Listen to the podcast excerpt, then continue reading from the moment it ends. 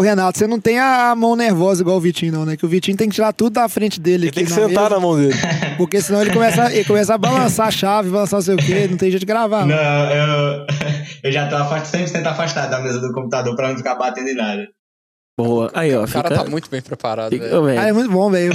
Tem que- tá, Nós vamos ter que contratar ele pra ser o comentarista de Patriots do time. Ele vai ser o novo Lamba. Ô, garçom! Lá, o jogo tá pra começar.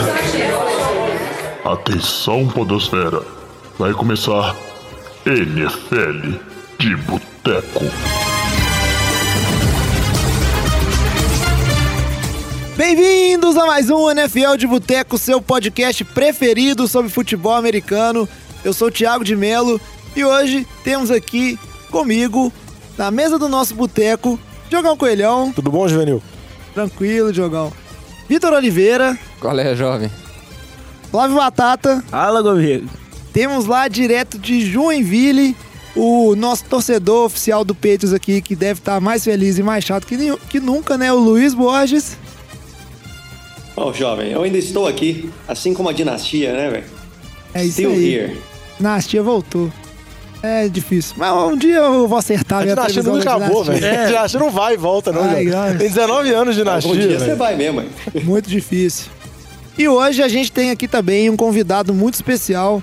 A gente prometeu, demorou, mas acabou que cumpriu na hora certa, porque o nosso ouvinte que participou do NFL Challenge e venceu o sorteio para participar do programa com a gente é o Renato Nogueira, né, que tá aí. Dá um alô pra galera aí, Renato.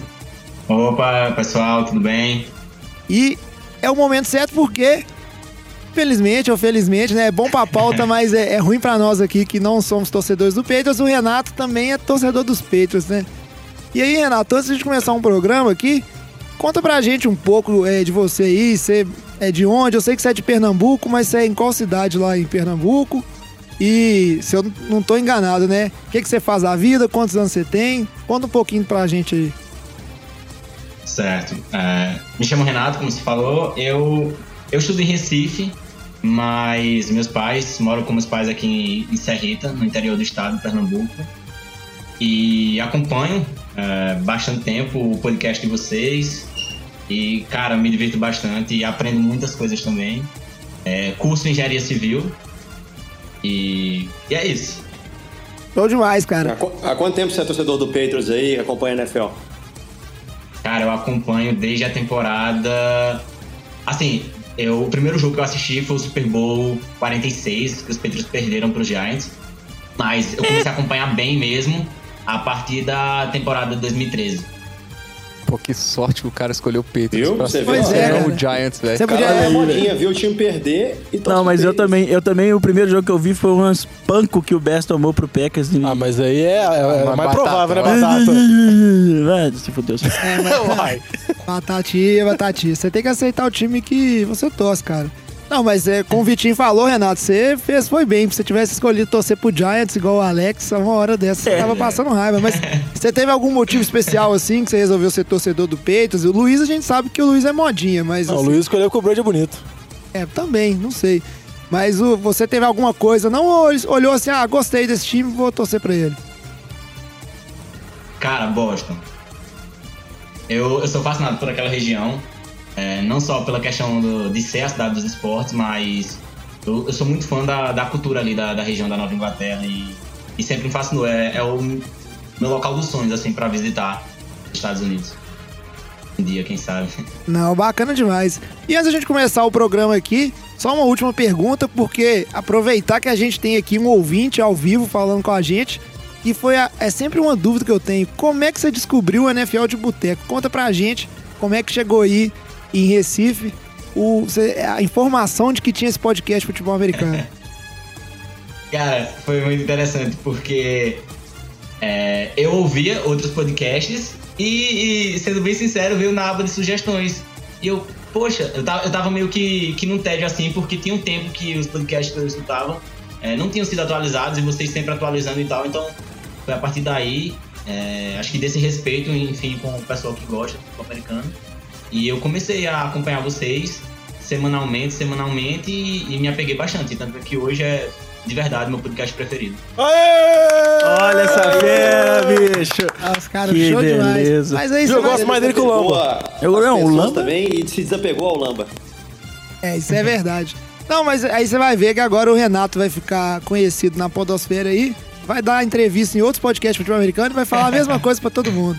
É. Olha o jovem. Não, mas, Mas deixa... sabe como que os nossos ouvintes podem conhecer a gente melhor, jovem? Então fala pra gente, Diogão. Através das nossas redes sociais. Ah. Sempre o arroba NFL de Boteco, já que o nosso apresentador não lembra. Mas pode contactar a gente no Facebook, Twitter, Instagram. Sempre arroba NFL de Boteco, Boteco com U, ou NFLdeboteco, arroba gmail.com. Pois é, é isso aí.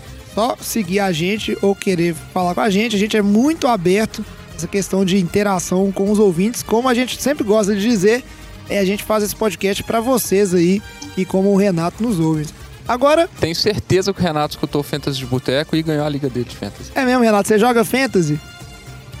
Cara, eu, eu, eu tento, mas eu, eu ainda não, não, não tenho esse feeling, ainda não, não- de fato não aprendi a jogar. Eu sempre perco assim a- a- as épocas de drafts e tal, então ainda não joguei. Não, mas temporada que vem você vai acompanhar o Fantasy de Boteco também desde o início, que eu tenho certeza que aí vai dar muito certo essa temporada. Agora, vamos encerrar esse bloco inicial aqui, porque a gente tem muita coisa pra falar nesse programa. E, obviamente, a pauta principal aqui é justamente O o, Punch Bowl. o Punch Bowl, como diz o Diogão, o Super Bowl 53. né? Esse jogo que tá sendo é, muito comentado, criticado. Então vamos falar um pouquinho dele aqui.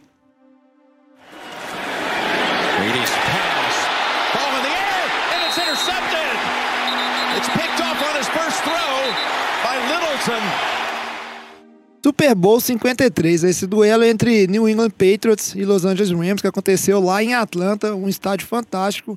Inclusive disse que a melhor coisa desse Super Bowl foi realmente o estádio. Pra quem gosta aí de boteco, quem gosta de uma cervejinha, fiquei sabendo que lá tem mais de 1.200 torneiras de chopp, mais de 47 tipos de chopp, tudo quanto é comida, muito bom.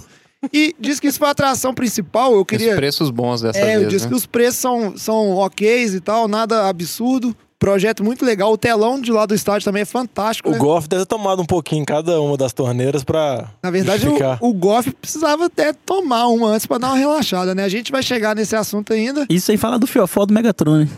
É, tem que esse abre no alto do detalhe. estádio lá. Você não fraga, não? É que até- aquele estádio abre lá em cima, lá parece o...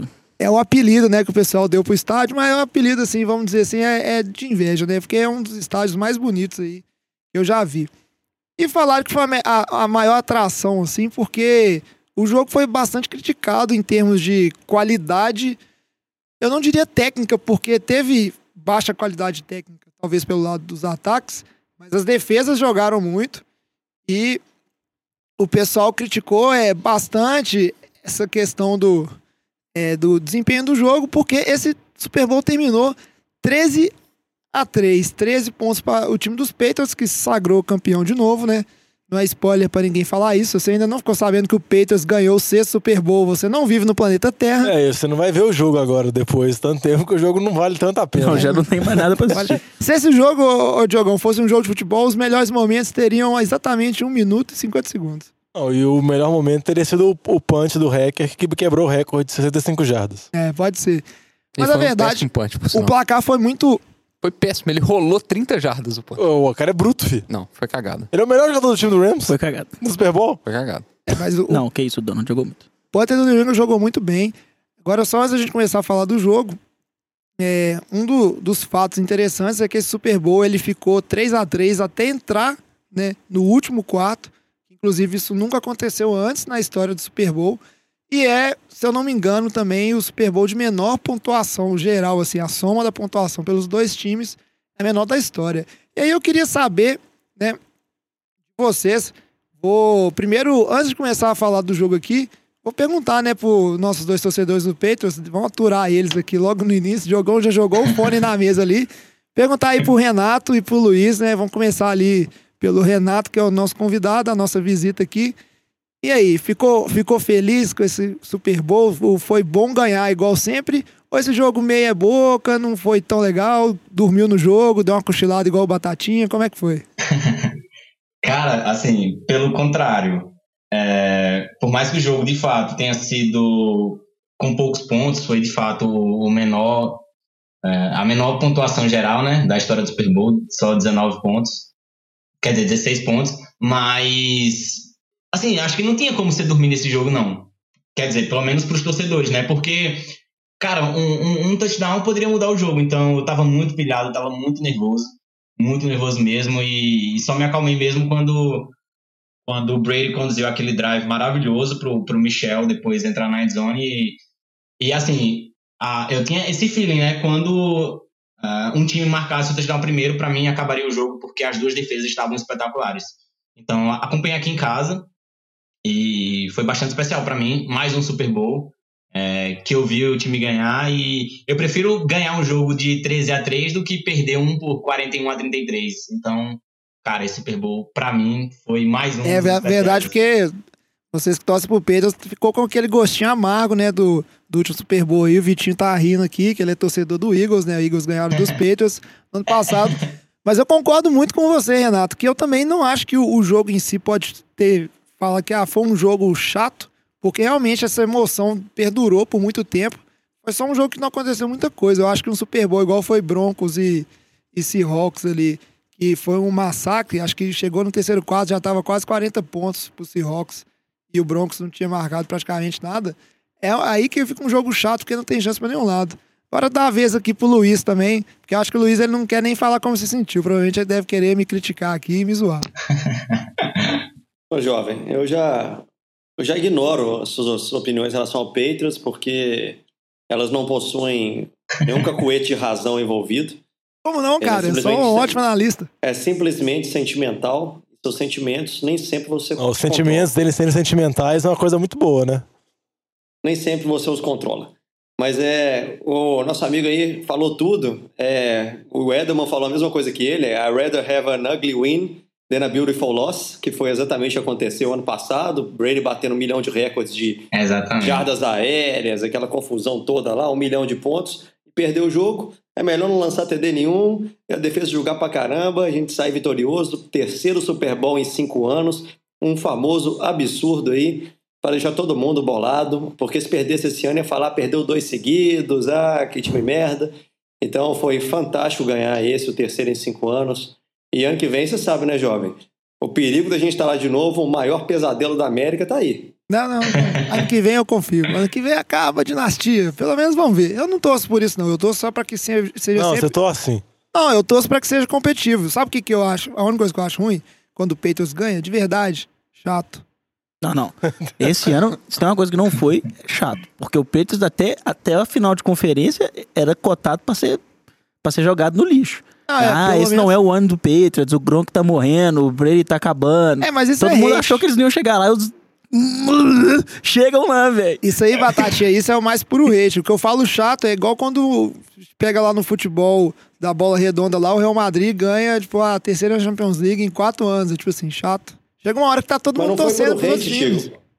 Oi? Foi pro hate porque esse ano o Patriots passou muito aperto mesmo, né? No final da temporada, ele teve um declínio ali naquela. Naquele, Ganhou a divisão. Tipo assim. E teve a Perdeu pro Steelers, perdeu declínio. ali pro Titans. Mas é quase não pegou Ali a bye. foi, uma, foi um ponto que a galera falou: porra, o Patriots esse ano não é o mesmo. Mesmo ganhando os últimos jogos contra os times da divisão, ele não apresentou um jogo fantástico. Falaram, ah, esse ano fez pro playoffs aí só pra tomar na bada. Vai pegar Chargers, Chargers tá com tudo, aquela coisa, depois tem Kansas City. Então acho que foi bem diferente as campanhas desse ano, a campanha desse ano, né?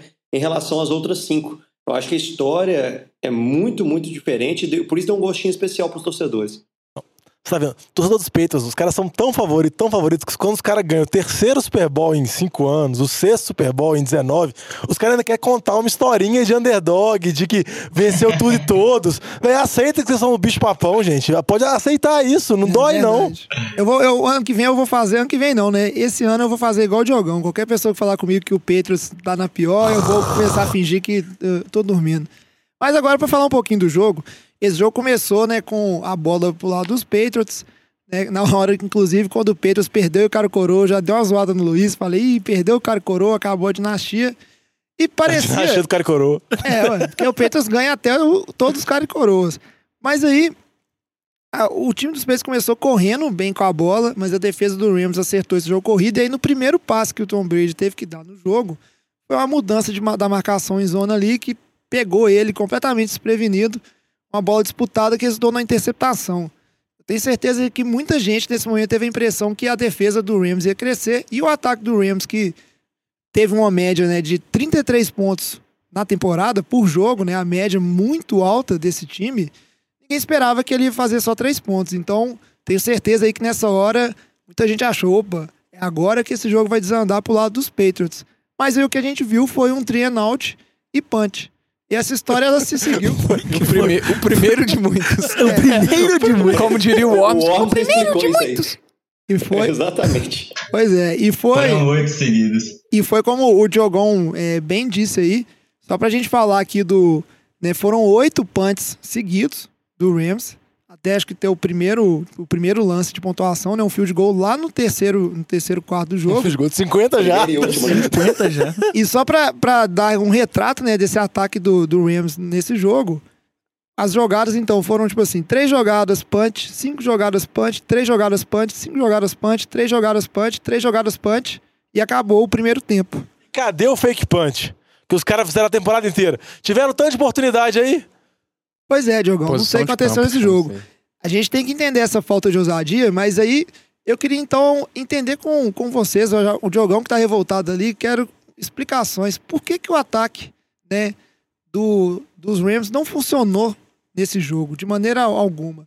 Estão falando aí, fala do Jared Goff, que ele, tre- que ele tremeu, é, mas tem uma questão também, o próprio Chama que veio, que é um guru ofensivo, é um dos técnicos mais badalados do momento, ele deu entrevista depois do jogo falando que ele tinha sido outcoached pelo, pelo Bill Belichick. Eu não sei como é que traduz outcoached, mas é simplesmente Nó tático. Levou um nó tático. levou um nó tático. Caramba, aí você. Aí o cara entende mesmo. E eu queria entender, na opinião de vocês, por que, que o ataque não, não funcionou? Foram só méritos da defesa ou realmente é, deu tudo errado? Fala pra gente aí, Vitinho. Ah, eu acho que.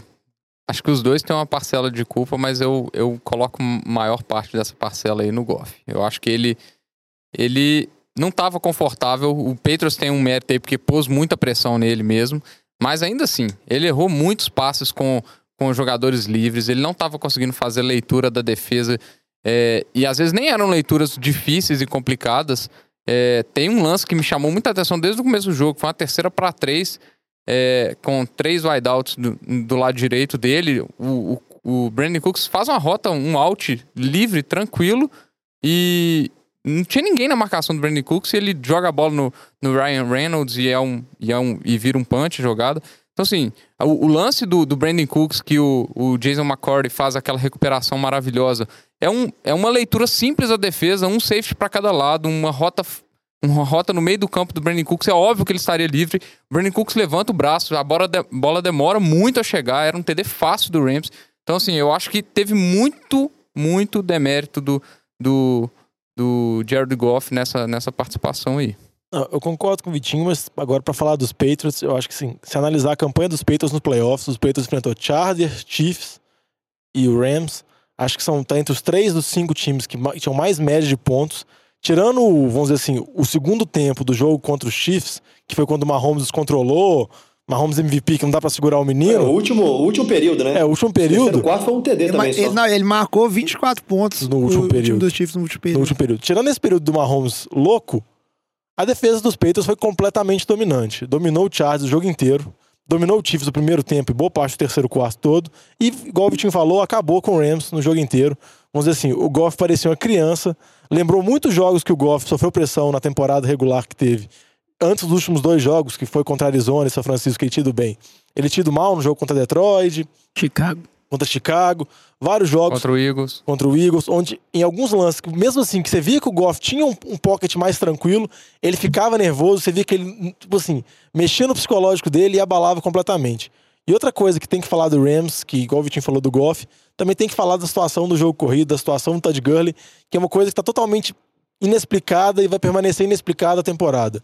Eu vi uma declaração hoje, que é terça-feira, que o Chama que veio falou que o Gurley não deve fazer nenhuma cirurgia agora nessa off-season. Então fica essa dúvida. O Gurley tá balhado, o Gurley não foi usado por causa de esquema, o Gurley deu uma amarelada nos playoffs, tá com falta de confiança. É uma coisa que ninguém vai saber, porque por mais que o Gurley tenha jogado, acho que dois terços dos snaps e boa parte dos snaps no primeiro tempo, pouquíssimas vezes ele era chamado na jogada. Ele parecia ser mais uma cortina de fumaça, assim. a, a maioria das vezes do primeiro tempo, a bola era entregada pro CJ Anderson correr. O Gunner recebeu duas tentativas de passe só, que é um número muito pouco expressivo, porque pra, pra, pro tipo de jogo que ele tem e porque ele é o jogador principal do Rams. Ele é o que move o ataque do Rams. E isso foi se mostrando na temporada, vamos dizer, os playoffs todos, e vai ficar sem essa explicação.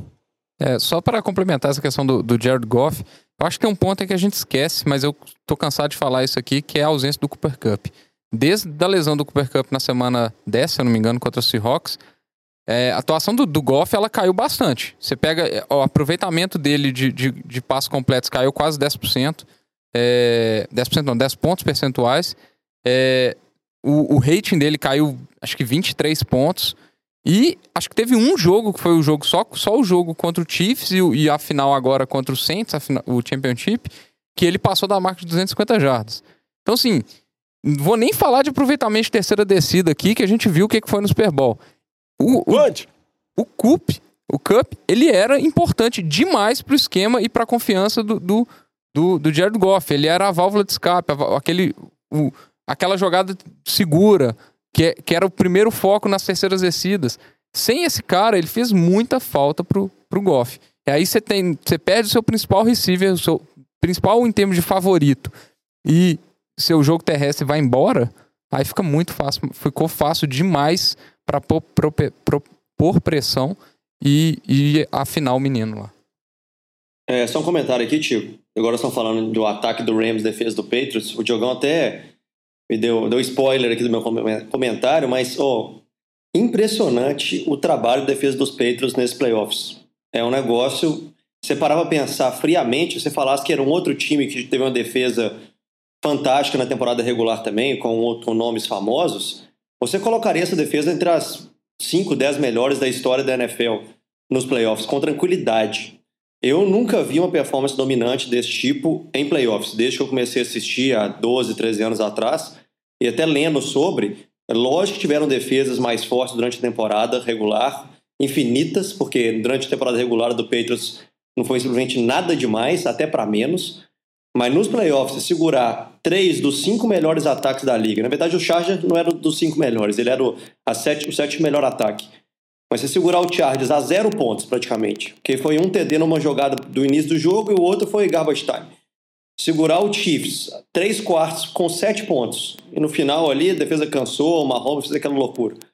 E segurar o segundo melhor ataque da liga num Super Bowl a três pontos, velho, é sem precedentes. Mesmo as defesas muito fortes tomaram 10 pontos, 14 pontos no Super Bowl, tomaram ponto na final de conferência. Então, oh, é incrível o que foi feito e é muito devido à comissão técnica. O Brian Flores e o Belichick fizeram um trabalho fenomenal com essa defesa. Véio. Eles mudaram o esquema a cada jogo, eles esconderam as formações em todos os snaps, então o Goff não sabia qual era a formação defensiva em nenhum snap. O Patriots jogou a temporada quase toda como homem a homem. Nesse, no, no Super Bowl, ele jogou mais de 70% dos snaps como é, marcação em zona. Então eles mudaram totalmente o esquema e toda hora tinha instante e cara voltando para dropback e linebacker voltando em dropback de cobertura. Então, tanto o McVeigh quanto o Goff não sabiam o que estava acontecendo, velho. Os caras chegavam para dar sec toda hora sozinho, velho.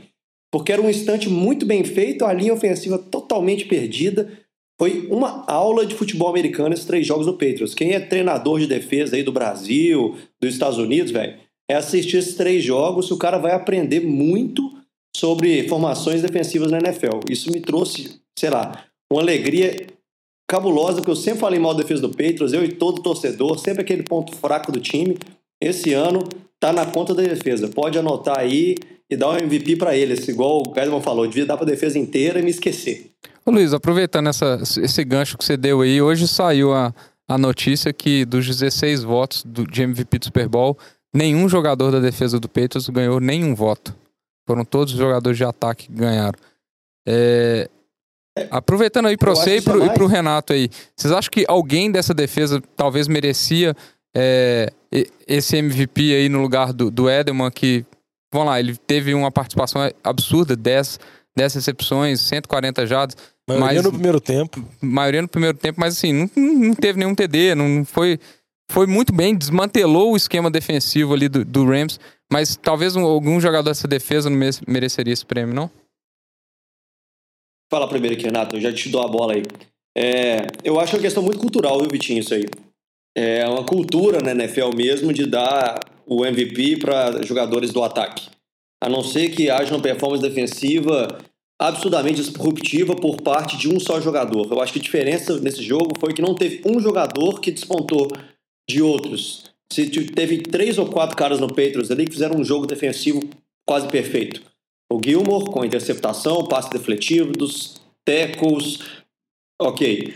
O Hightower, que foi um monstro nas trincheiras, acabou o jogo com vários tackles, dois sacks, mais umas quatro ou cinco lenhadas violentas que o Jared Goff tomou. O Van Noy teve um sec, jogou bem pra caramba. O Trey Flowers jogou, Trey Flowers também. Então fica difícil você escolher, eu acho. E além dessa força cultural, que foi o que fez com que não tivesse nenhum voto. Se tudo que aconteceu ali na linha defensiva, vamos dizer assim, fosse só do Trey Flowers, não tivesse o Hightower e o Van Noy, talvez o Trey Flowers ganhasse. Mas como dividiu e já tem a sua cultura, eu acho que é por causa disso. Embora eu gostaria de ter dado para um cara de defesa. Se fosse pessoalmente Luiz, por mais que o Edson tenha feito um jogo fenomenal e eu tenha botado a camisa dele antes do jogo e falado pro Batata que ele ia ser o MVP eu acertei, eu teria dado para um cara da defesa. E você, Renato?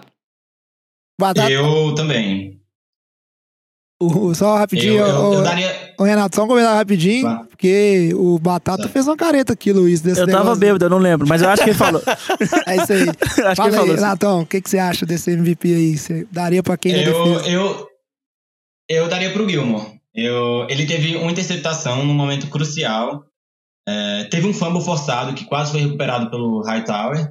E acho que esse também é o ponto. Se acho que se o Hightower tivesse recuperado aquele fumble, ele também provavelmente seria o MVP, porque seria um fumble recuperado, quase na red zone já do, do dos Rams. E ele teve dois sacks. O Van Noy, de fato, também jogou demais, mas acho que é, o Luiz falou muito bem. Essa cultura de, de dar o MVP pro ataque é, tenha pesado para isso. Mas assim, eu também não acho injusto ter dado ao Edelman, porque, cara, o ataque dos Patriots foi ele. 141 jardas contra essa defesa é, dos Rams, que, assim, eu, eu, não vejo as pessoas falando tanto do, do, do gameplay que o White Phillips preparou, mas foi um baita de um gameplay. Você limitar o ataque dos Patriots, que é sim um bom ataque, foi o quarto melhor da liga, 13 pontos, é, é algo assim para glorificar também. Não, é, e eu concordo com você, Renato, e eu acho que o do Edelman pesou muito pelo fato, principalmente quando terminou o primeiro tempo, o Edelman tinha mais jardas que todo o ataque do Rams. Eram estatísticas que impressionavam muito. Você via que eram momentos decisivos mesmo. E por mais que no segundo tempo ele não foi tão utilizado, acho que ele recebeu só dois passes, na campanha de TD ele foi utilizado em conversões importantes também. Então a, a, acho que acabou sendo justo. Igual o Luiz também comentou, a defesa dos Peitos jogou muito bem coletivamente, muito um esquema muito forte. Então acabou, vamos dizer assim, dividindo tudo. Concordo, eu concordo muito com o que vocês falaram. E também porque nessas horas de, de voto de MVP, nome sempre pesa. Porque se fosse, por exemplo, o lado do time do Rams, e um Aaron Donald talvez tivesse estatísticas similares ao que o Hightower teve no jogo, como ele é um jogador muito, muito, assim, é, famoso, inclusive ganhou aí o de melhor jogador de defesa. Do... Midiático, né? Então, talvez ele atraísse mais votos do que essa defesa dos Patriots aí, que é uma defesa meio sem, sem face, assim, né? Ela tem ótimos jogadores, mas que acabam não sendo grandes estrelas assim, né? Como o Luiz gosta de dizer, o Bill Belichick lá pega os caras avulso e transforma ele em ótimos jogadores ali, principalmente no aspecto coletivo. Então, aproveitando agora que vocês estão falando de Julian Edelman, eu me rendo o... Como o Luiz tem até a camisa ali do Incredelman, eu... O cara é um fenômeno mesmo, joga demais, a performance dele foi é, fantástica, inclusive o time do Rams praticamente não conseguiu é, marcar o Eldon no jogo inteiro. Ele estava sempre livre a maioria das jogadas. Boa parte dos passes que não foram nele foi porque o Tom Brady recebeu muita pressão né, nesse jogo, apesar de ter sido pouco sacado. Né, a gente sabe que sec não é um status só de linha, né, não é só do, do jogador de defesa passar. O quarterback também ele consegue prevenir secs ali jogando a bola é, fora rápido. Mas o vocês falaram uma coisa muito interessante aí, o Renato falou aí que foi o quarto melhor ataque, né, do, da temporada regular aí, o time dos Patriots. Eu queria entender na visão de vocês aí, o Renato e Luiz, e de toda a nossa mesa de boteca aqui, por que que esse ataque do Patriots não funcionou tão bem? Foi só esquema defensivo ou foram limitações? Que a gente vê que o jogo, basicamente, ele passou pelo Elderman e pelo Gronk nos momentos cruciais, No final, o Patriots conseguiu correr melhor com a bola e queimando um relógio ali. A gente vê que é um time que tem poucas armas, mas usa bem as armas que tem. Por que, que vocês acham que o Patriots ficou só em 13 pontos? Inclusive, só veio no finalzinho, né? No quarto período, esse primeiro TD aí, como o Renato bem disse lá no início do programa, depois um passe lindo pro Gronk e depois o Sonny Michel entrando na endzone.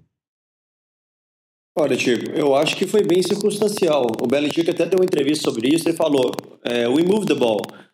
O Patriots teve jardas, muitas jardas além do, do time do, dos Rams. Não, não fez um jogo horrível ofensivamente. A linha ofensiva também, nos playoffs inteiros, meu Deus, que linha ofensiva dos sonhos. Ele sofreu um sec em três jogos dos playoffs contra excelentes jogadores de defesa, então tem que exaltar os caras fenomenal. Ah, eu tô vendo o tanto que você tá exaltando nada. hoje. É, você falou que o time teve uma atuação maravilhosa do ataque, fazendo 13 pontos. A linha... Se desse 50 Não, e o Luiz ia chorar de alegria. Foi, foi, foi muito circunstancial. No início fez uma boa descida, aí teve aquela interceptação ali por, vamos dizer, um, um pouquinho de azar, essa bola defletida, né, etc. Teve erro de field goal. e depois algumas terceiras descidas ali complicadas, que é um make drop, aquela coisa. Eu acho que o time, o, o ataque do Patriots não foi horrível, igual estão comentando. O, o, ataque do Patriots foi ruim, Luiz. razoavelmente bem. Mas não, razoavelmente bem não, jogo, Circunstancialmente, o jogo foi favorável a não ter pontos ali. Mas eu não acho que foi horrível a performance do ataque, não. Não, se o Rams tivesse tido um ataque ok, tivesse feito 17 pontos, que não seria nada demais, o Patriots teria perdido em virtude Mas, do ataque sim, e em virtude dos erros que o... circunstanciais, que é a interceptação na red sabe? zone, não converter a quarta descida, o erro de field de gol. Isso são tudo situações necessárias no ataque, pra você julgar se o ataque foi bom ou se foi ruim. Sim, por isso eu tô dizendo. É circunstancial. Você fala assim, ah, não, se o Rams jogasse melhor, pode ser que o ataque do Patriots jogasse melhor também. Não tem como você dizer isso. Pode ser que se o cara tomasse um TD, o Patriots ia mudar o esquema de jogo e fazer um jogo mais ousado, diferente. É uma coisa complexa de você analisar, sabe? Eu concordo, mas não eu não acho. Se, é por aí. Mas eu não acho que dá para falar que, que, o ataque foi razoavelmente bem fazendo 13 pontos. Entendeu? É, é o eu é, acho que foi o. se você olhar, nenhum time, um, um, time que fazer 13 pontos vai perder o Super Bowl 99% das vezes. Vai, com certeza. Entendeu? Então não tem como não tem falar. Como saber.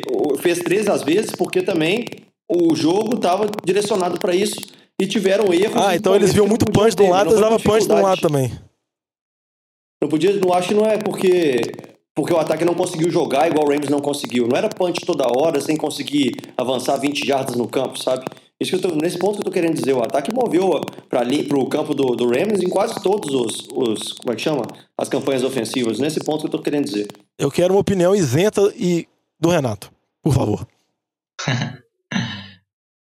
Eu, eu acho assim que o ataque, de fato, ele moveu muito bem a bola. É, teve 407 jardas, por exemplo, os Rams teve 260. Então teve um domínio até mesmo no, no, no cronômetro. Só que New England pecou demais em terceiras descidas. Foram apenas três conversões para 12 tentativas, ou seja, 25%. E isso é muito pouco, velho, muito pouco. E eu sinceramente acho que se o ataque dos Rams tivesse sido melhor, de fato, é, teria sido muito difícil para os Patriots voltarem para o jogo. Porque foram erros de fato cruciais. É, New England errou field goal, New England tentou quarta descida, não, não converteu. É, muitas jogadas questionáveis, muitas chamadas questionáveis em terceiras descidas. Era terceira para uma, terceira para duas e Brady no shotgun. Poderia ter corrido, poderia, sei lá, ter tentado até mesmo um sneak, não sei. Se bem que com aquela DL dos Rams, é, é, complicado, mas, cara, a nossa OL jogou muito bem nesses playoffs. E, e, foi crucial também para o nosso título. Nosso OL foi, foi muito importante. Então, eu acho que eu teria mais confiado na corrida nessas terceiras descidas curtas e que custaram é, drives mais longos para New England e até mesmo mais pontuações. Diogão tá quase batendo palma aqui. Não, eu fiquei muito feliz com os comentários, então eu não vou falar mais nada. Mas é, não, eu concordo muito bem com o que os dois falou. Eu não, também não, não. Um é oposto ao outro. Não, não é um oposto. Os dois falaram que o ataque moveu bem a bola. Eu só não concordo com o Luiz quando ele fala que, ah, deu um azar aqui ou colar. Eu acho que o time dos Patriots é, passou longe de ser tão cirúrgico igual costuma ser nesses jogos é, importantes. Eu não né? a palavra azar, não, hein? Você falou que o passe defletido deu um azar ali. Mas a gente. Não, só naquela jogada, pô. Isso aí ficou, ficou gravado ali, tá registrado pra posteridade. Mas o, a questão é que faltou realmente essa, esse fator clutch né, no jogo. É lógico que quando ele apareceu, ele foi fundamental, mas vários momentos o time não, não jogou bem. Inclusive o Tom Brady, eu acho que ele teve uma performance muito aquém do que é a capacidade dele, que apesar de não ter sido, ter sido sacado só uma vez nesse jogo, o Patriots, por outro lado, deu sorte em algumas bolas que poderiam ter vindo a interceptação, o fumble que o Tom Brady sofreu também, mas eu acho que esse fator sorte influenciou nos dois lados, né, onde os times poderiam ter pecado ali e sido punidos por isso. Acabaram dando sorte, mas eu vi o, Brady um pouco é, assustado com a pressão. Não, não necessariamente assustado, mas com medo. Ele errou bastante passes que a gente vê que ele não costuma errar. A bola realmente indo um pouco na frente do receiver. Muito disso porque ele estava soltando a bola o mais rápido possível para evitar realmente uma pancada ali, uma pressão. A linha do, dos peitos jogou bem, mas eu acho que onde ela falhou, o Tom Brady ali fez o possível para isso não ser convertido em sec. Mas teve jogadas Inclusive uma que para mim é bem icônica, que é uma bola que ele joga um screen, um screen pass que vai praticamente nas costas do. Não me engano, é o James White na jogada, mas é uma bola que o James White não tinha nem virado.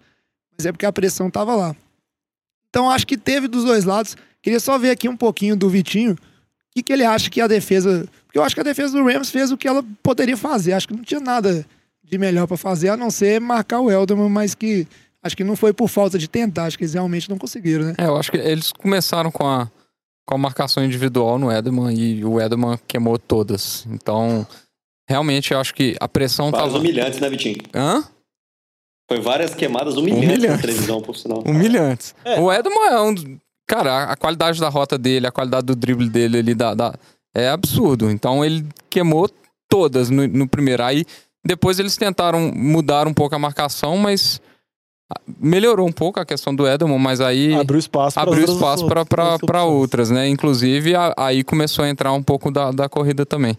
É, mas assim, a pressão tava lá. O Brady realmente conseguiu é, sentir a pressão, igual vocês já falaram. É, mas assim, eu acho que segurou a 13 pontos. Faltou foi, foi parte do ataque funcionar. É, realmente, mover um pouco a bola, mas eu concordo mais com o Diogão do que com o Luiz. Eu acho que a defesa fez um bom papel, sim. A defesa do Rams jogou melhor do que, do que o pessoal tá falando. Teve muito mérito aí, sim, de segurar esse ataque. É, o Marcos Pires não, não foi tão mal assim no jogo. Depois ele, ele teve algumas jogadas defletidas. Eu achei que ele ia ser uma, a âncora do time ali. E, sei lá, eu não achei que ele foi tão mal assim, não. E, e eu acho que é isso. Acho que fez o, fez o que dava para fazer contra, um, contra um dos melhores ataques da liga. É, inclusive, finalzinho do jogo ali, para completar essa noite de galhofa do time do Rams, é, o, o Patriots tinha feito mais um field goal, então ficou duas posses. Na hora eu já tinha até desistido. Mas o Rams foi fazer o que todo time tenta fazer com pouco tempo, que é ir lá, marcar um field goal e aí tentar um onside para tentar um Hail Mary. E na hora eu até comentei com o Diogão, falei, ô Diogão, esse field goal não vai nem entrar pra gente não ter nem esperança. E foi o que aconteceu, né? Fechou com, vamos dizer assim, com a chave de ouro invertida essa a chave noite. De bosta. de bosta tá Pode ser a chave de bosta. Essa noite terrível de atuações é, pavaro, pavorosas pelo lado do time ofensivo do Rams ali e do kicker, né? Por que não? É, e, é um, e olha que é um dos kickers mais confiáveis da NFL. Eu acho que não, o próprio field goal que ele fez no começo do jogo foi absurdo. É, e, e, e até teve. Começo é, é, começo. Não, até teve um lance que foi relativamente mais ou menos, não lembro se agora se foi no primeiro ou no segundo quarto, que eu até brinquei com um jovem que se eu fosse o Rams tentaria chutar, que era um field goal de 59 jardas, 60 jardas, um chute muito longe, e que poderia ter feito diferença no jogo. Porque o Chama que veio não pensou que ia ficar 3 a 0 3 a 3 até gente... tanto nível. Mas eu acho que aquele chute do Greg Deleg, a impressão que me deu é que ele já, já chutou, já pensando o que, que ele ia fazer num sidekick, ia ter que recuperar a bola, já foi todo avacalhado. O pessoal fala que kick é quando tenta mudar a mecânica, apressar ou desviar a atenção, geralmente é muita tristeza. E um dos melhores kicks da liga errou. Greg é. the Bad. É. Agora, é, mudando um pouquinho de assunto aqui, é, não, só comentar uma coisa antes, que Julian Edelman, inclusive, tá começando a, a ter burburinhos de ir pro Hall da Fama, porque em playoffs ele já tá, tipo. Ele só tá atrás de Jerry Rice em várias, recepções. Várias estatísticas, quem e, sabe, né? E só pra falar que essa campanha do, dos Patriots nos playoffs, o Eldman foi bem em todos os jogos. Ele foi bem, no, em todos os jogos, ele sempre foi a arma, alvo mais confiável do Brady. E o cara tá disputando, já ganhou várias vezes, então ele vai ter um caso realmente considerável para ser considerado no Hall da Fama. É. E agora, o, então, o Super Bowl terminou por aí, o Patriots conseguiu então seu sexto. Só, só uma coisinha, jovem, só duas coisinhas, comentários legais aqui, engraçadinhos. Pode falar. É, uma coisa, curiosidades assim, né? O Jason McCourty fez aquela jogada que para mim foi uma das três maiores jogadas da partida, junto com a interceptação do Guilherme Mori e o passe pro Gronkowski, que ele chegou correndo igual um maluco e tirou o TD da, da mão do A jogada que tem um erro da defesa e um erro do passe. Não, a, a jogada que o, o passe que demorou. a última pessoa no estádio que reparou que o Cook estava livre era o Goff. ele foi o último de todo o estádio, todo mundo em Atlanta, e foi o último a reparar. Sem dúvida. Mas eu acho que mesmo assim não tira o, o valor da perseverança dele e conseguir tirar o passe. Mas o legal é que ele estava no Browns, né? Então, temporada passada ele ganhou zero jogos. E nessa temporada ele foi campeão do Super Bowl. Então, tem esse fato. E também o fato legal do, dos calouros dos Patriots de três anos atrás, né? Tem dois calouros no time. Um dele é o Joe Tooney, que é o, o guard, mais um, que, que são titulares. E tem as três primeiras temporadas deles, três Super Bowls seguidos, primeira vez na história da NFL. E ainda de outono, essa temporada, ele foi o único jogador que iniciou 100% dos jogos ali na linha ofensiva, do primeiro ao último, todos 100% dos snaps do, do, do, time do Patriots. Ele estava em campo na performance do Super Bowl, o cara que é calor aí de três anos, três Super Bowls. Legal demais o guard, o right guard do Patriots ali. É isso aí. seguindo em frente com, com a pauta aqui, é só um comentário rápido, eu acho que mais criticado do que o jogo em si em termos de entretenimento, né? Vamos dizer dessa maneira. Só o, o, o show do, do halftime, né? O show do Maroon 5 que o pessoal não gostou. Alguém quer fazer uma análise rápida ali? Porque eu não sou muito apegado o, com essa coisa Vitor de show, quer. não. É, o Vitinho... O Vitor. A minha análise é que eu achei desconexa o Maroon 5 com os rappers e eu esperava mais do Bob Esponja. É isso aí. Fica essa análise assertiva. Alguém, alguém aqui gostou, achou legal? Eu não, não tenho apego com isso, não. Eu gostei do show do Maroon 5. Eu acho que depois a Katy Perry com os tubarões, acho que. Não, esse... A Lady Gaga foi legal também. A Lady Gaga, foi legal. Bem. A Lady Gaga não, foi Left Shark Eterno. Não, o, o, que eu acho, sinceramente, o show do Maroon 5 foi um show ok, nada demais. Só que geralmente no Super Bowl você espera coisas absurdas, absurdas. entendeu? A hype é muito grande, então quando você vê um show normal, você dá a impressão que é bosta. Inclusive, muita gente assiste o Super Bowl só para ver o show do halftime. Nem tem tanto interesse no futebol americano. Muita gente aqui no Brasil, imagino que lá fora também tenha. Antes de fechar o assunto Super Bowl, é, eu queria aqui só fazer uma pergunta. Eu fiz ela no, no, programa passado, na prévia, em relação à possibilidade de aposentadoria do Tom Brady e do Gronk. E agora, passado o Super Bowl, eu queria saber se mudou de alguém mudou de opinião a respeito, né? O, o Luiz, inclusive, falou que o Tom Brady deu a entrevista falando que há zero chance. E eu, particularmente, eu acho que tanto o Gronk quanto o Brady, eles têm chances razoáveis de se aposentar. O Gronk, porque o corpo dele tá judiado. Eu acho que o Tom Brady, ele não é mais nenhum novinho. Vai depender de como é que ele se sentir nessa, nessa off-season lá, vai fazer aquele monte de massagem, seguir a, a dieta do Tom Brady. E se ele estiver se sentindo bem para jogar, ele vai jogar. Mas Ô, vou dar um spoiler. Não, não joga. Ele vai jogar até os 45 anos. Pode anotar aí. Não, velho, não tira minhas esperanças, não. É um consenso, então, que o Tom Brady não aposenta, não. o Gronk talvez? Tom Brady não aposenta. O Gronk talvez. E o Belichick vai sair pro Josh McDaniels? Em 2037. É, Vocês dois aí Anota são, aí também, junto, são... com dois, junto com 45. Ele vai sair. 2037. Ele vai sair no ano que ele der um sorrisinho. É, 2037. Ué, mas o Brady faz. Ah, 45, não, não, o Brady vai aposentar com 45, o Belichick vai sair em 2037. 20. São momentos diferentes. o cara vai ter 90 então. É, tipo isso. Não importa. Não importa. Vai deixar Tom Coughlin com inveja. Aí a dinastia não acaba nunca. O, os senhores malignos do filme são todos velhos e ninguém fala disso pra eles. É, é isso aí. Super Bowl em Miami, viu? Super Bowl em Miami. É, tá difícil mesmo esse negócio. Mas vamos ver. É, antes de pular pro próximo bloco, só mandar aí um, um, um grito de vergonha para todos vocês que erraram as bold predictions que vocês fizeram no programa. Vocês são Olha, eu falei que o Rams ia ter dois passes TD, jogadores diferentes, teve zero. É, vocês são muito ruins em fazer previsão ousada. A minha, a minha tava. Era viável até o terceiro quarto tá? A do, do, do As duas prorrogações? Quando tava 3x3? É verdade. Essa era boa, essa era boa. Duas prorrogações parecia que ia ter mesmo. E agora a gente vai seguir aqui pro O, nosso. o seu, qua- o seu mais quatro turnovers foi, qua- só foi quase, viu? E antes de, de encerrar aqui o. é, Eu não sei, Diogão. Você me chama pra falar no meio programa, eu já sou perdido, você me deixa mais perdido ainda. Não, antes de encerrar o Super Bowl, deixa o Renato dar, mandar um recado, falar. É, Renato, você tem alguma coisa final pra falar desse, desse Super Bowl? Então é porque tem muito programa ainda. Eu, eu só queria fazer uma menção honrosa ao Michel. Eu acho que, se, se- assim, no ataque, se não fosse o Edelman, seria o Michel. E, e seria até um- uma coroação para a pós-temporada dele. Para mim, ele foi o MVP da pós-temporada. Para mim, ele foi o MVP da pós-temporada. Ele jogou muito e, e acho que vai ter uma redenção para ele também. Ano passado, ele tinha perdido é, a final do college aí no, lá no, no Mercedes-Benz Stadium. E agora foi campeão do Super Bowl lá. Então, baita temporada do Calouro. Promete. É, inclusive, ele bateu um recorde, né, de, de TDs na, na pós-temporada, né, com esses seis touchdowns que ele marcou. Exatamente. Não sei se foi geral ou foi só de running back. Aí, ó, aí tem informação. Eu vou contratar o Renato pra esse, Chupa esse lamba. programa aqui. O Lamba, Comentário final é que o jogo foi mequetrefe e compensou pelas duas finais de- das conferências. Essa é a verdade. Compensou. Foram dois jogaços. E não deve ter ninguém mais triste que o torcedor do Saints, que foi garfado e não foi pro Super Bowl pra ver essa atuação pífia do Rams aí no lugar do Saints. Eles devem ter ficado ganhar mais desse time que faz três ainda. pontos, É. não merece chorar, não. Tem essa aí também. É verdade. Então vamos seguir em frente aqui com a nossa pauta, porque tem Diogão, mais algumas parabéns aí. tem mais algumas coisinhas para serem ditas aqui. Edelman over the middle. Second and three.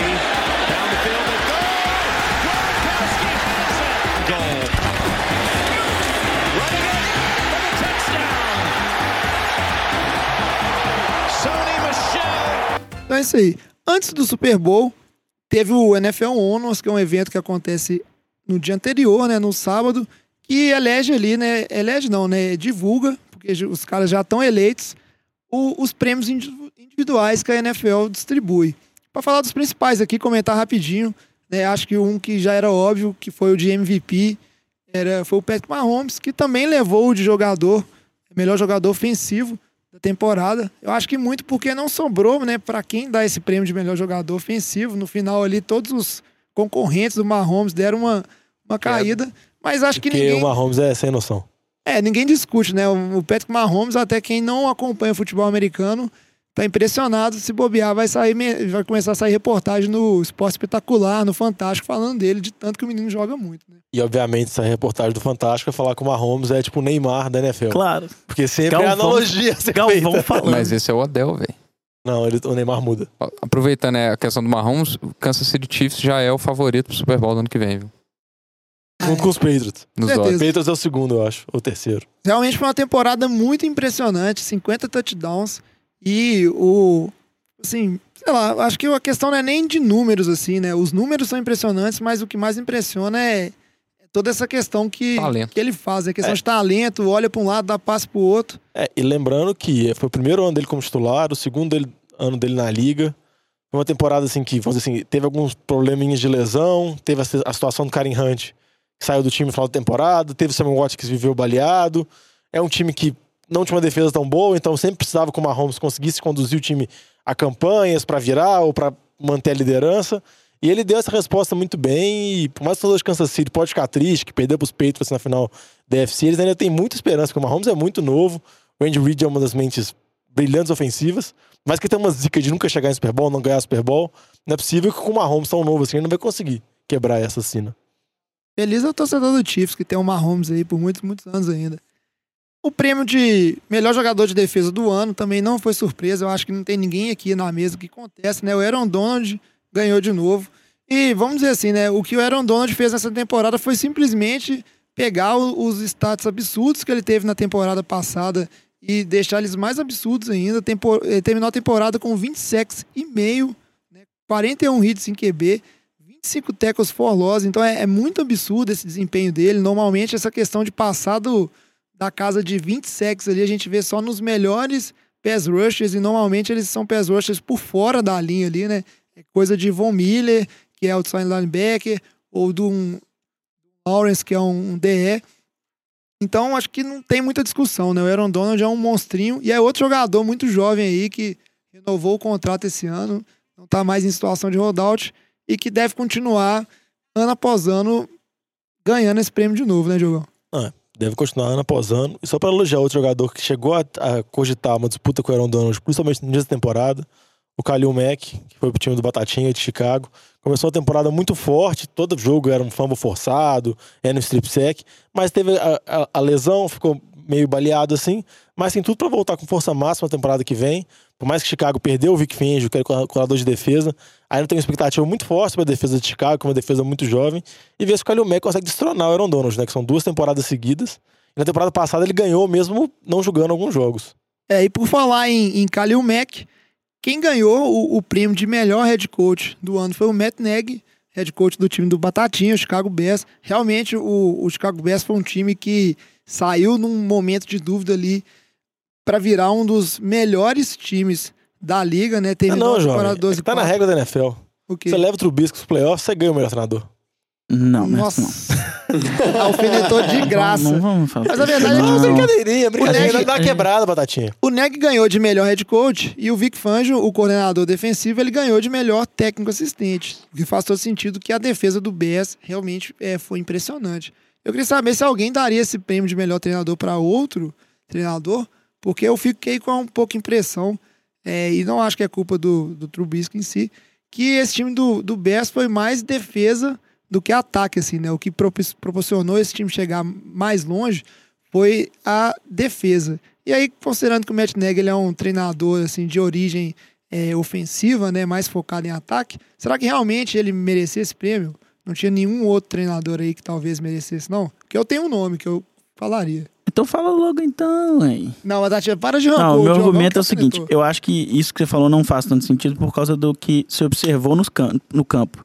Tudo bem que o, a defesa do Bears foi de longe a melhor, melhor é, fase, melhor fase do time, mas a, o ataque do Bears surpreendeu muito todos os times contra, contra o Bears jogou e o time foi a 12 a 4, não foi fazendo um pouco ponto. Entendeu? Fez uma média boa de pontos nas partidas que disputou e é, impressionou muito. Tanto é que, né, por, por, durante boa parte da temporada, todas as primeiras campanhas do Bears levavam a pontos. Porque o Matt Nagy, ele trazia um estudo de, de, de, de, um plano de jogo muito bom e no primeiro, no primeiro drive sempre impressionava muito a defesa adversária e, e conseguia marcar pontos. Então, acho que nesse sentido de, de pegar um ataque que estava sem sem esperança nenhuma, sem prospecção nenhuma, assim. Tinha esperança do Trubisky ser um bom jogador, mas já estava quase que, que batido o martelo que foi a pior escolha daquele ano. Mas é, ele conseguiu transformar um ataque mediano num ataque que levou o time para os playoffs quase disputando uma, uma bye week, né? Então.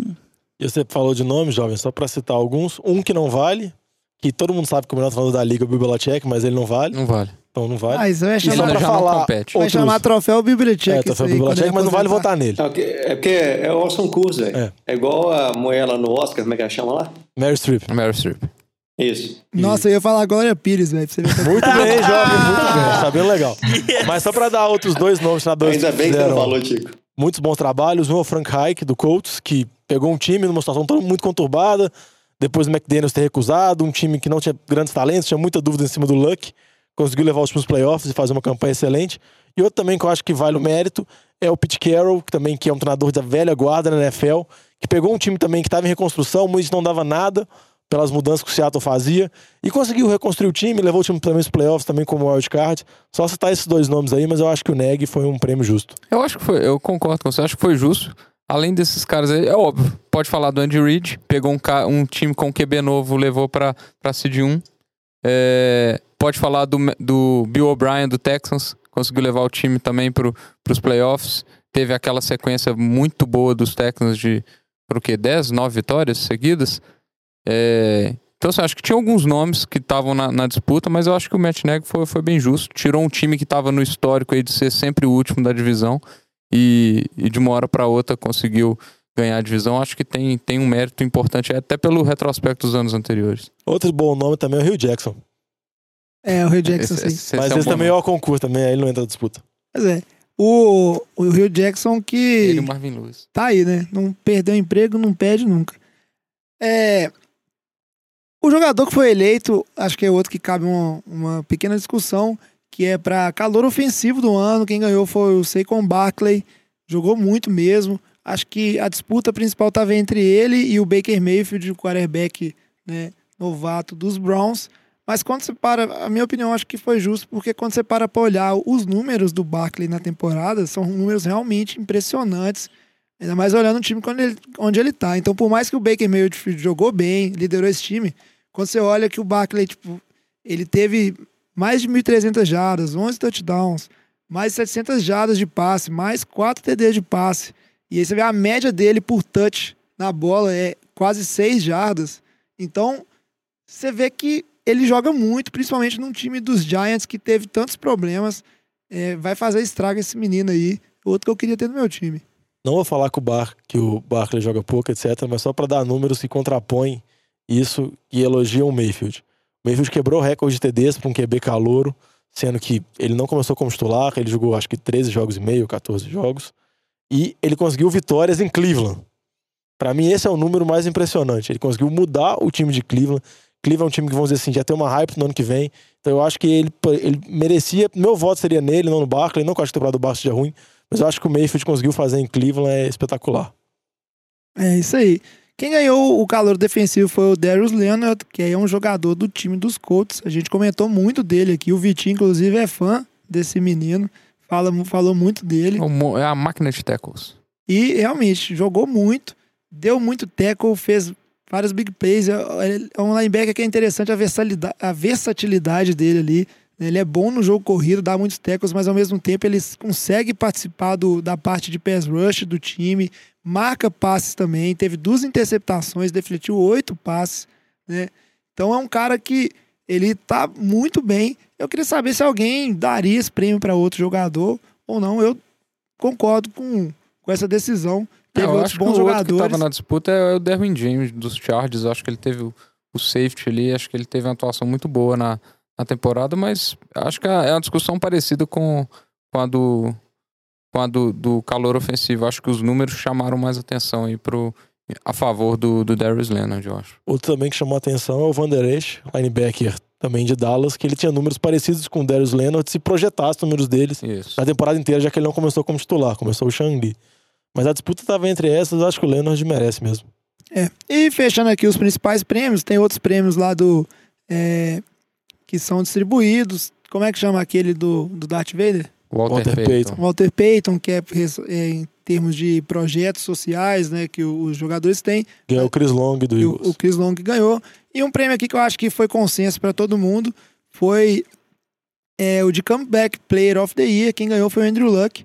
E realmente, para quem ficou aí duas temporadas praticamente fora, sem jogar, né, sem contribuir, voltar e ter a temporada que ele fez, que inclusive foi a melhor dele em vários aspectos, aspectos por exemplo, em questão de passes completados, né, o percentual de passes completados, o rating de QB dele foi o melhor que ele teve né, durante a temporada. Acho que tem que entregar isso aí para Andrew Luck. A gente no início do, da temporada apostava muito no Aaron Rodgers para ser o comeback player, porque ele é um cara que joga muito bem, mas esse ano teve uma temporada aquém e o Andrew Luck ficou com esse prêmio. Acho que não tinha ninguém, né, que poderia tirar esse prêmio do Luck.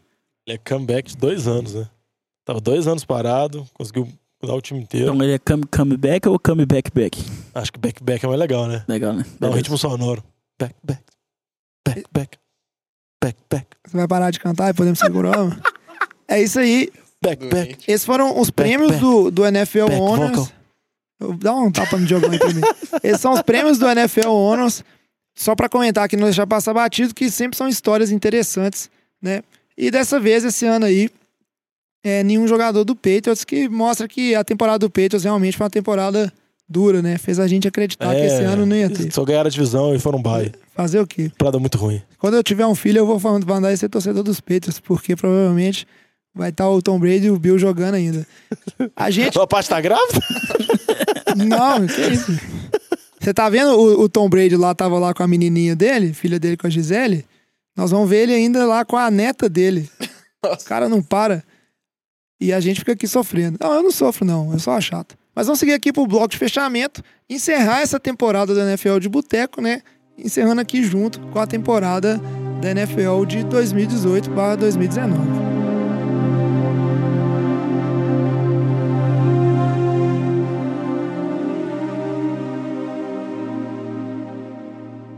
E para terminar aqui, vamos fazer só um, um, overview rápido da temporada, fazer aquela famosa rodada de mesa que a gente tanto gosta. Vamos começar aqui. Eu queria colocar na mesa as maiores decepções da temporada, né? Porque começa a temporada, a gente faz um monte de análise, fala que tal time vai pro Super Bowl. Eu, por exemplo, falava que a Atlanta ia pro Super Bowl com certeza. E aí a gente se decepciona, acho que os torcedores dos times se decepcionam mais ainda. E eu queria saber de vocês aí. Vou chamar ali o, o Renato e o Luiz, que estão há mais tempo aí calados. Começar pelo Renato. Qual que foi para você a, a, a, maior decepção dessa temporada? Assim? O que, que você acha que aconteceu? Ah, isso aí foi decepcionante. Minnesota Vikings. Eu, eu esperava demais desse time. Eu, eu achava que tinha o melhor elenco da, da NFL antes da, da temporada começar e eu fiquei bastante decepcionado. É, e aí entra no pacote tudo, né? O, que estão pagando é o Kirk Cousins e é o que o time conseguiu, ou seja, nem ir aos playoffs. Então, para mim, se eu tivesse que, que canalizar todas as decepções da NFL num time, eu colocaria no Minnesota Vikings. É, eu concordo com você. O Vikings foi um time que, na impressão de todo mundo, só tinha melhorado, só, só tava para ir mais longe e realmente ficou bem aquém. Muito por conta do time do Batatinha que surgiu, mas teve vários problemas. Eu acho que hoje vale até se discutir se realmente o Kirk Cousins é tudo isso que se imaginou ou não, né? Temos que aguardar o, as próximas temporadas. É discutível, o contrato dele é garantido de mais dois anos. É, discutir, pode até discutir, mas não vai mudar nada. não nada, ele vai continuar lá, então. Ah, mas alguém... chamar o Luiz? Você falou que ia chamar o Luiz? É verdade, eu esqueci de você, Luiz. Luiz, o que, que você acha que foi uma decepção aí? Uma decepção?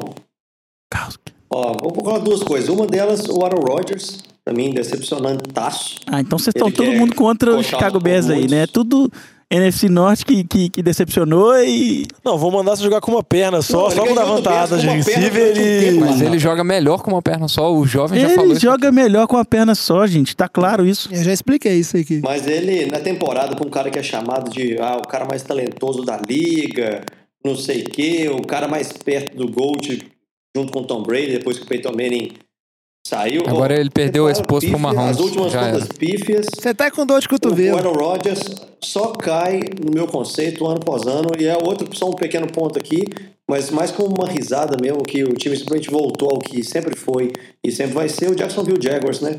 É um time bosta e voltou a ser um time bosta por manter aquele QB nojento depois de quase chegar no Super Bowl e ter um único trabalho que era pegar um QB novo. Eu penso no cara que estava assistindo, começou a assistir na NFL na temporada passada e resolveu assim: esse time do Jaguars é legal, vou torcer. Deve ter ficado muito triste. Tem mais alguém que quer falar de alguma decepção? Não, vou falar um que é decepção é o reality show do time dos Steelers, que começou desde a temporada com o Le'Veon Bell, toda a situação do holdout que vinha se desde a temporada passada, o Bell desconfortável com a situação e terminou agora no final da temporada com a situação do Antônio Brown. Vai ter essa novela intertemporada inteira se o Brown volta ou não volta, etc, etc. Parece que Pittsburgh gosta desse drama, se alimenta desse drama com jogadores, que são jogadores importantes da franquia. Mas foi uma decepção muito grande, que era um dos times que tem, vamos dizer assim, muito talento na defesa, jogadores muito habilidosos no ataque. E não conseguiu chegar nos playoffs. É, não conseguiu chegar nos playoffs. Por mais que fosse perder pros peitos, igual sempre faz, mas pelo menos aí dá esperança. A minha, minha decepção é a outra novela da liga, que é o time do Oakland. Eu acho que para mim é, é ridículo o que, que, que eles estão fazendo é, na gestão daquele time. Um contrato inexplicável pro John Gruden, trocas absurdas, é, passar os seus dois melhores jogadores para os outros times. Aí vem a confusão com a cidade. É uma cidade que tem uma torcida muito fanática. A torcida de Oakland é muito maluca. E agora nem onde jogar, agora eles vão jogar em São Francisco. Então, assim, eu acho que é uma decepção como um todo aquele time.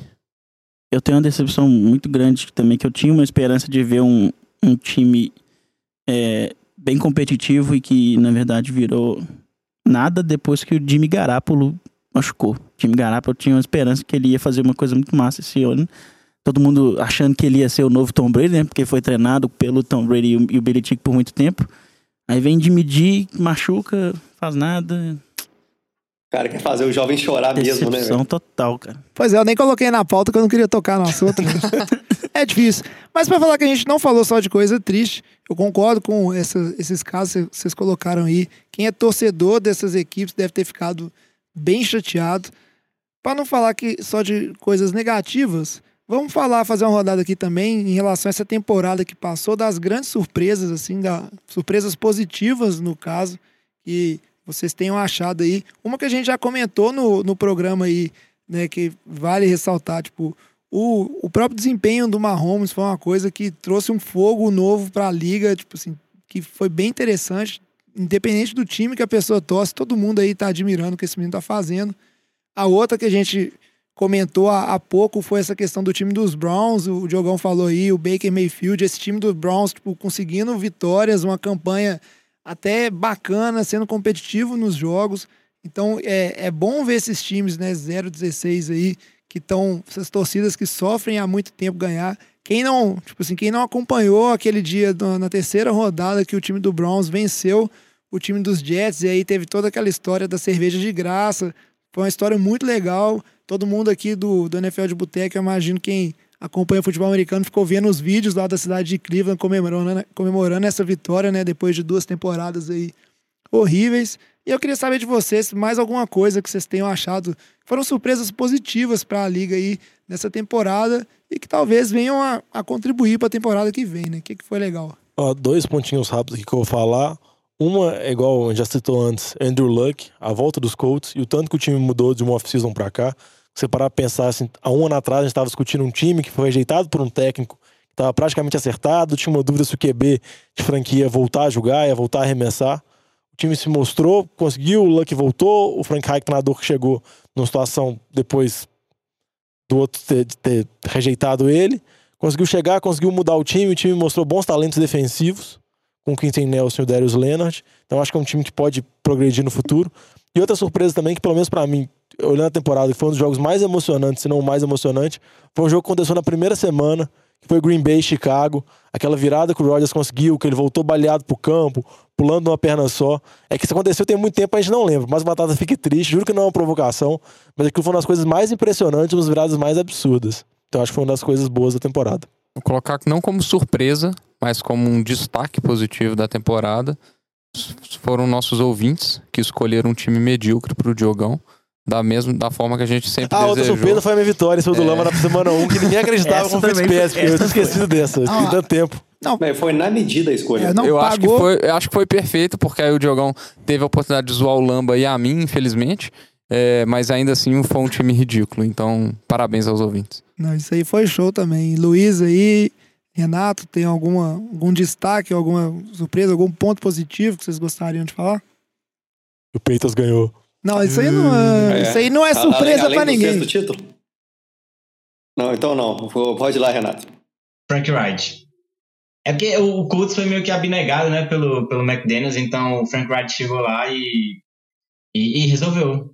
É, os Colts se tornaram, acho que até um, eu não, não sei se, se contenders, mas um time pra, pra se apostar na, na próxima temporada, quem sabe. Vai ter muito, muito espaço no, no, no salary cap, pode fazer aí várias contratações boas na free agency, então esperar.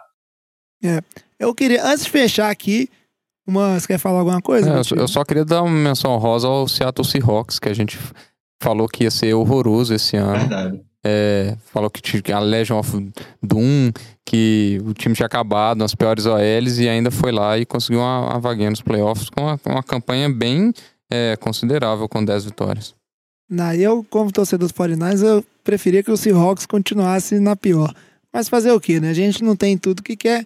Eu queria só falar um ponto que eu achei bem legal, que foi a turma de QBs lá da classe de 2017, que os três QBs draftados na primeira rodada ali, o Mahomes, o Watson e o Trubisky, Não, eles... não. Para, Não que-. Não, Não, foram não. os Não, para, velho.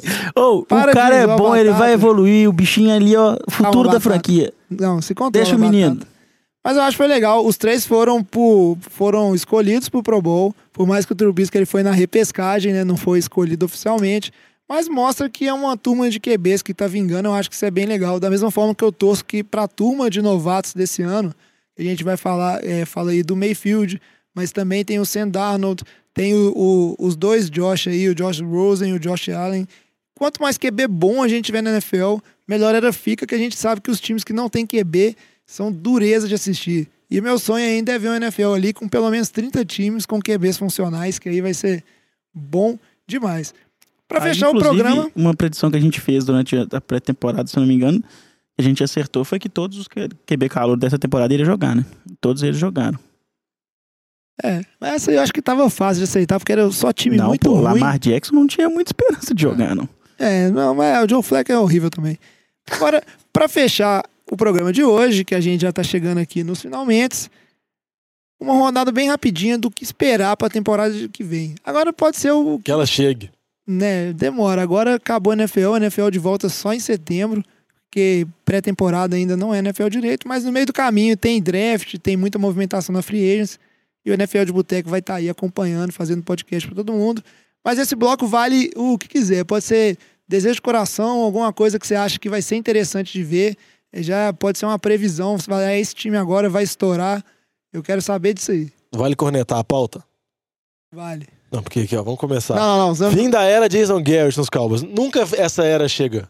Toda vez que ele tá balançando, ele ganha dois, três jogos e permanece. Por mais que ele não teve extensão agora, temporada que vem ele vai conseguir uns 11 jogos, aí renova mais 10 anos e continua a murrinha. Fim da dinastia. Dá Sério, jovem. Dá spoiler não, cara. É a minha esperança. Não, mentira. Não, não, tô falando. Ah, eu não, eu perdi minhas esperanças do que a dinastia vai acabar. Agora os Patriots eu já estou considerando Super Bowl, inclusive ano que vem vou apostar neles. Mas uma coisa que eu acho que a gente é, pode esperar, eu, por exemplo, como torcedor mesmo, eu espero que o time do 49 não seja assolado por lesões e que a, a, gente possa ver de fato se o Jimmy D funciona ou não e o que, que vai ser esse time mais completo ali, que a defesa dê uma melhorada para saber né, se o time está nos rumos certos ou não, porque esse sentimento de temporada é, jogada no lixo é muito ruim, assim, quando a temporada logo no início você já tem que desistir de torcer pro seu time e não tem mais o que fazer. Ah, eu só não entendi. A questão é, é o que você espera ou o que você tem esperança? Pode ser os dois. Eu queria ter, eu queria ter esperança de que algum time da, da AFC East colocaria alguma pressãozinha no Patriots. Só isso. Mas é, ah, eu mim, queria ter esperança, ter do Nick Foles ficar no seu time. Não, mas isso eu, eu, eu quero é o Wentz. Eu confio no menino. Mas a expectativa, eu acho que a EFC Norte vai, vai ter uma reviravolta nela ali. Eu acho que o Browns vai dar trabalho demais e eu acho que o Ravens vai cair. Boa previsão. Mas alguém tem alguma coisa? Luiz, ah, o, Renato? O que tá na pauta eu vou ter que elogiar Luiz aqui. é, é campeão, acabou, é isso aí. Super Bowl em Miami. Ah, vocês torcedores dos Pedro, vocês são chatos mesmo. mesmo. Ah, eu vou elogiar a pauta aqui, porque o Diogão só sabe cornetar. E, ó, desafio para faltas. É um, é um tempo que vai ser muito discutido. Eu acho que essa, esse, a final de conferência da NFC foi um, a questão da prorrogação também, um né? problema, exatamente, a questão da prorrogação. Então, assim, eu acho que as, as regras da, da, da NFL estão para sofrer mudanças drásticas esse ano. É, pode ser uma, uma coisa que aconteça. E um, um ponto aí só antes de Nem seria tão drástico, né, velho? Se a gente parar pra pensar. Ah, é... se, se, você manter a quantidade de challenges ali, você não, você não vai impactar tanto a dinâmica do jogo. Qualquer falta? Por que não? Não, é que eu oh, acho que... O técnico ele tem que ter a capacidade de fazer a gestão bem, do, bem, do que, aí... que ele vai desafiar. Não, Porque aí você vai começar a entrar na subjetividade. Você, aí é igual eu falei, você pega Philly Special, você pega lance, você não vai poder desafiar um offside? um, um illegal formation, pode ser não, igualmente é porque, danoso é, do que um pass é, interference. mas dúvida, vamos lá, isso aí é discussão para outro. Mas a minha dúvida mais é por causa de holding, essas coisas assim. Muitas vezes por causa de linha mesmo.